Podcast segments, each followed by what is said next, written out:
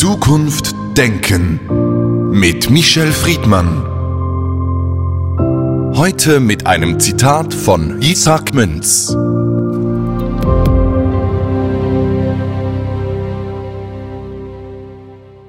Worauf ist das Streben der Menschen hauptsächlich gerichtet? Nicht auf Speise und Trank, als vielmehr auf Ehre und Ruhm. Strengen sich doch die Menschen an und scheuen keine Mühe und Beschwerde, wenn es gilt, Ehre und Achtung sich zu verschaffen.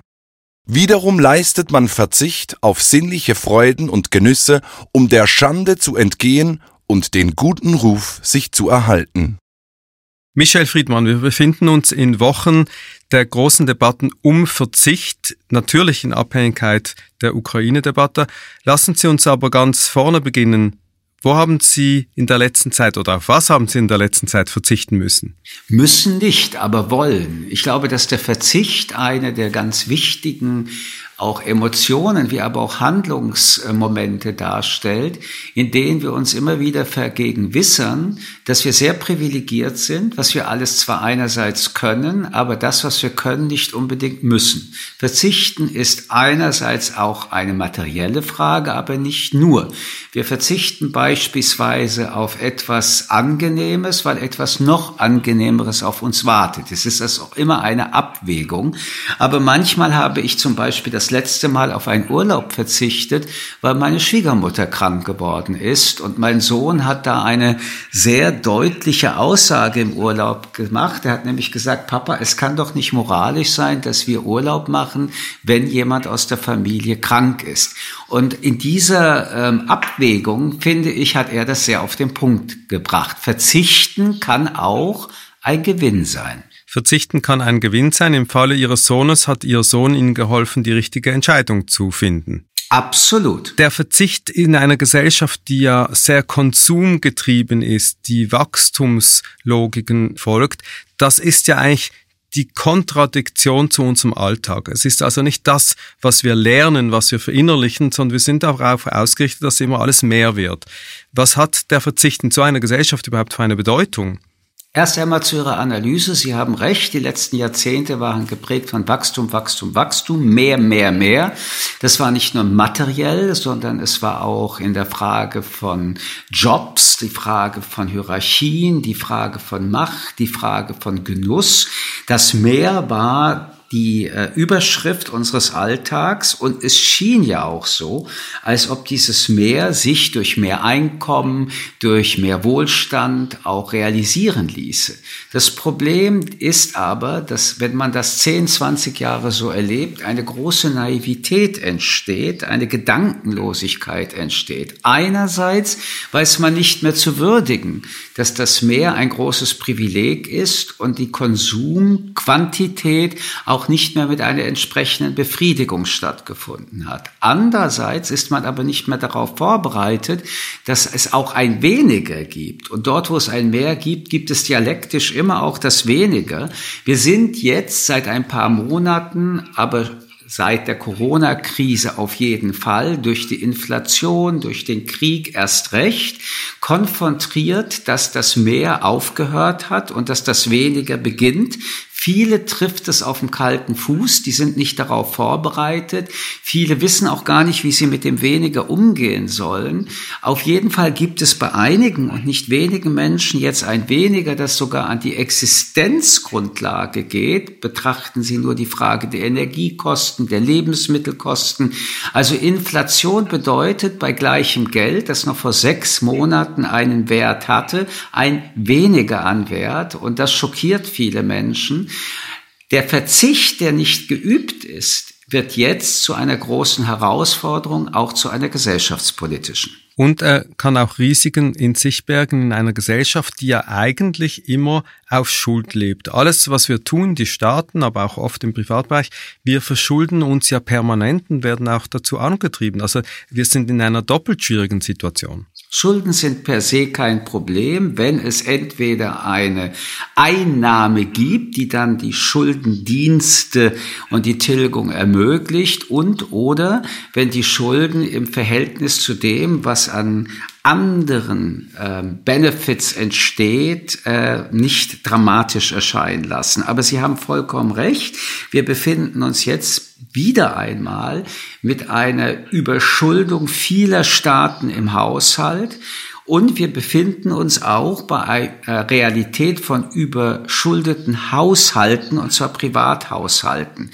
Der explosive ähm, Entwicklungsgrad zum Beispiel der Zinsen, die wir einerseits zwar jetzt bekommen, aber andererseits, die wir wieder bezahlen müssen, zum Beispiel wenn man sich eine Wohnung finanziert, aber auch für die Kontokorrentzinsen, machen das Schuldenmachen wieder zu einer realen Erfahrung. Wenn du Schulden machst, musst du dafür Geld bezahlen. Das haben fast eine Generation vollkommen vergessen. Es gab Geld für nichts, jetzt gibt es wieder Geld für teures Geld und hier wird es einen Schuck Lernprozess geben, bei dem einige diesen Lernprozess nicht mehr schaffen werden. Aber um auf den Verzicht zurückzukommen, in einer Gesellschaft, in der der Verzicht keine Bedeutung mehr hatte, weil Geld floss auch übrigens über den Kredit, ist es eine Frage des neuen Lernens. Und alle, die jetzt so zwischen 20 und 30 Jahre alt sind, 35 Jahre alt sind, haben das eben nicht gelernt. Sie sind großteils in Familien aufgewachsen, wo sie schon innerhalb der Familie nicht mehr über Verzicht reden mussten, mit Ausnahme von circa 20 Prozent der Bevölkerung einerseits und sie mussten andererseits nicht lernen, was es bedeutet, dass man sich diesen letzten T-Shirt, Pullover, äh, was auch immer nicht kauft. Das heißt, wir haben hier eine ganz große Herausforderung. Wie weit die ähm, erfolgreich bewältigt werden kann, wird sich noch zeigen. Es kann sein, dass diejenigen, die verwöhnt waren, dass diejenigen mit äußerster Wut und Unverständnis auf das reale Leben reagieren werden. Von der griechischen Kultur kennen wir die Askese, also diese Tugend des Verzichts, der Reduktion. Wir haben eine neue Generation vor uns, die Jugendlichen, die uns wieder daran erinnert haben, dass wir im Umgang mit dem Klimawandel verzichten sollten. Das hat lange begonnen vor dem Krieg und vor der Inflation. Wir haben nicht so richtig hingehört. Äh, sind wir dazu angemahnt, die Askese wieder vielleicht als Tugend einzuführen in unserer Gesellschaft? Ich glaube, dass die Askese jetzt die radikale andere Seite des Lebens darstellt. Aber vielleicht äh, kann ich das mit einem Beispiel erzählen, was mein Vater mir beigebracht hat. Mein Vater seligen Angedenkens hat immer gesagt, wenn du eine Mark verdienst, Sie sehen, wir sind jetzt noch in den 70er, 80er Jahren, dann gib nur 60 Pfennig aus. Die anderen 40 sparst du für die Zeit, wo du vielleicht gar nichts verdienst, weil du damit für eine gewisse Zeit deine Lebensumstände gar nicht reduzieren musst. Auf jeden Fall hast du eine Reserve. Das heißt, dieser Verzicht war eingespeist und mit den 60 Pfennig übrigens haben wir immer noch ganz gut gelebt. Ich glaube, dass das eines der Erfahrungen ist, die ich gemacht habe und seitdem übrigens bis heute beherzige, ähm, die Frage des Verzichts muss nicht immer eine schmerzhafte Erfahrung sein. Sie muss auch nicht so weit gehen, wie Sie es eben mit der Askese beschrieben haben, sondern immer ein wenig weniger ausgeben, als man kann, ein weniger Energie ähm, verwenden, als man muss, ein bisschen weniger ähm, konsumieren, als man es sich leisten kann, hilft sich daran zu erinnern, und das möchte ich doch jetzt betonen, wenn wir über Verzicht reden, was Milliarden Menschen tagtäglich erleben, die wissen überhaupt nicht, was Verzicht ist, weil das ganze Leben, ihre ganze Existenz auf einer so dünnen Grundlage äh, besteht, dass sie kaum was zu essen haben, dass sie kaum was zu trinken haben, dass sie kaum mal ein Dach über dem Kopf haben, dass sie keine medizinische Grundversorgung kennen, dass sie den Frieden nur als Theorie kennen, also dass ihr Leben so schwer und hart ist, dass wir, wenn wir als wohlhabende äh, Industrieländer von Verzichten reden, wir uns eigentlich erstmal bewusst werden müssen, unter was für einem ungeheuren Privileg wir leben, selbst mit dem Verzicht leben wir noch auf einem so hohen Niveau, wie sich das Milliarden Menschen gar nicht vorstellen können. Und das muss auch noch hinzugefügt werden. Selbst diejenigen, die bei uns äh, ärmlich leben müssen, kaum mit ihrem Geld über die Runden kommen, leben doch im Vergleich zu diesen Menschen ebenfalls in einem ungeheuren Luxus. Nur kann man seine Verzichtskoordinaten nicht orientieren an den Ärmsten der Welt, aber es ist ganz gut, wenn man sich daran ein bisschen erinnert und merkt, wenn man heult, weil man verzichten muss, dass man eigentlich vor Glück lachen müsste. Das sind wichtige Punkte, die Sie erwähnt haben. Und natürlich muss es nicht Askese sein, aber lassen Sie uns mal in die Zukunft blicken im Umgang mit Verzichten unseren Gesellschaften. Hier, wir leben in sogenannten Solidargesellschaften. Wenn es jetzt um den zukünftigen Verzicht geht, gibt es ja zwei Möglichkeiten. Entweder die Pflicht zum Verzicht, staatlich verordnet jetzt im Falle der nächsten Monate, oder die Freiwilligkeit. Wie organisiert man freiwilligen Verzicht so, dass man eben nicht in die Pflichtsituation kommt?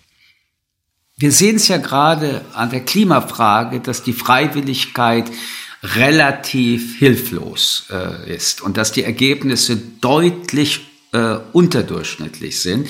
Ich glaube, gerade beim Klima werden wir vor Verordnungen, vor Gesetzen, also vor Zwang des Staates nicht äh, wegkommen. Und äh, erst recht nicht äh, während der Ukraine-Krise, diesem Krieg, der von Russland angezettelt wurde, der uns endgültig deutlich macht, wie verletzbar, empfindlich unsere Volkswirtschaften und unser gesamtes Leben ist. Wir werden, wir müssen die fossile äh, Energie vorantreiben und äh, da wird ich äh, eher plädieren auf einige Zwangsmaßnahmen, denn äh, die letzten 20 Jahre und gerade die letzten 10 Jahre, wo wir alles wissen, was wir wissen müssen, um endlich aktiv zu werden und wo unsere Staaten, aber auch wir als Individuen viel zu wenig tun, nähern uns der Klimakatastrophe und das offenen Auges. Ich bin auch bestürzt darüber, mit wie wenig Kraft und Macht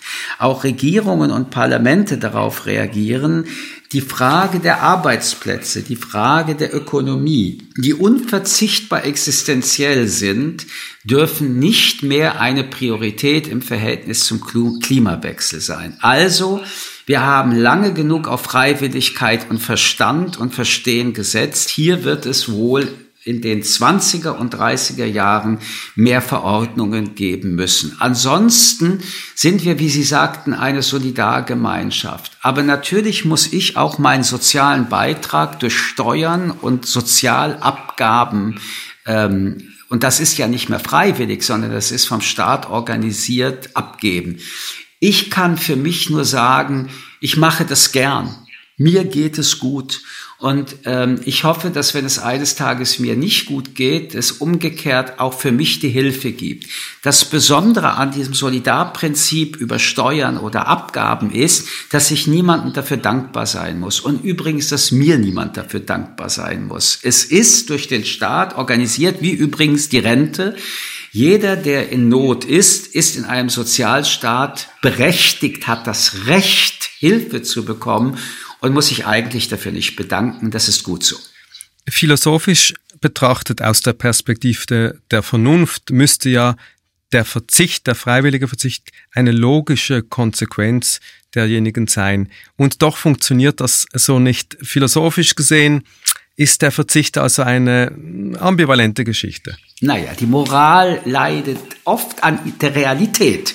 Und die Realität äh, ist eine ähm, in der viele moralische Kategorien und in der Ethik äh, in einem großen Widerspruch zu den Bedürfnissen der Menschen ist, dass der Mensch gerne ähm, gut lebt, dass der Mensch gerne alles, was diese Welt ihm zur Verfügung stellt, äh, auch äh, konsumiert, äh, umsetzt. Ich glaube, das ist banal. Aber tatsächlich, da haben Sie recht, unsere Ethik setzt dem Menschen in seinem Handeln moralische Grenzen um sowohl in der Gesellschaft als auch für zukünftige Generationen eine Welt möglich zu machen, die ebenfalls für Menschen lebenswert bleibt.